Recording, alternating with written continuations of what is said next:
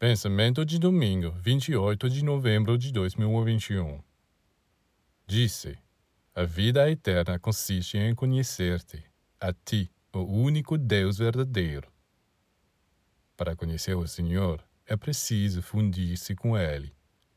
Mas a fusão só pode ocorrer entre objetos ou seres da mesma essência. Pegue, por exemplo, um pouco de mercúrio. Espalhe-o em gotículas pequenas e depois junte essas gotículas.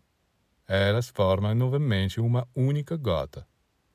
Agora, suponha que antes de reuni-los, você derrame alguns grãos de poeira sobre alguns deles. Por mais que se esforcem, eles permanecerão separados dos outros.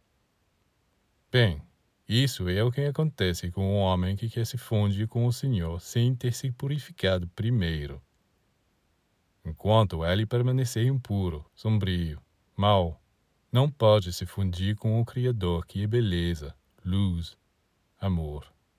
Para remover todas essas camadas de impurezas que impedem essa fusão, ele deve fazer certos sacrifícios, aprender a dominar a si mesmo, a se controlar.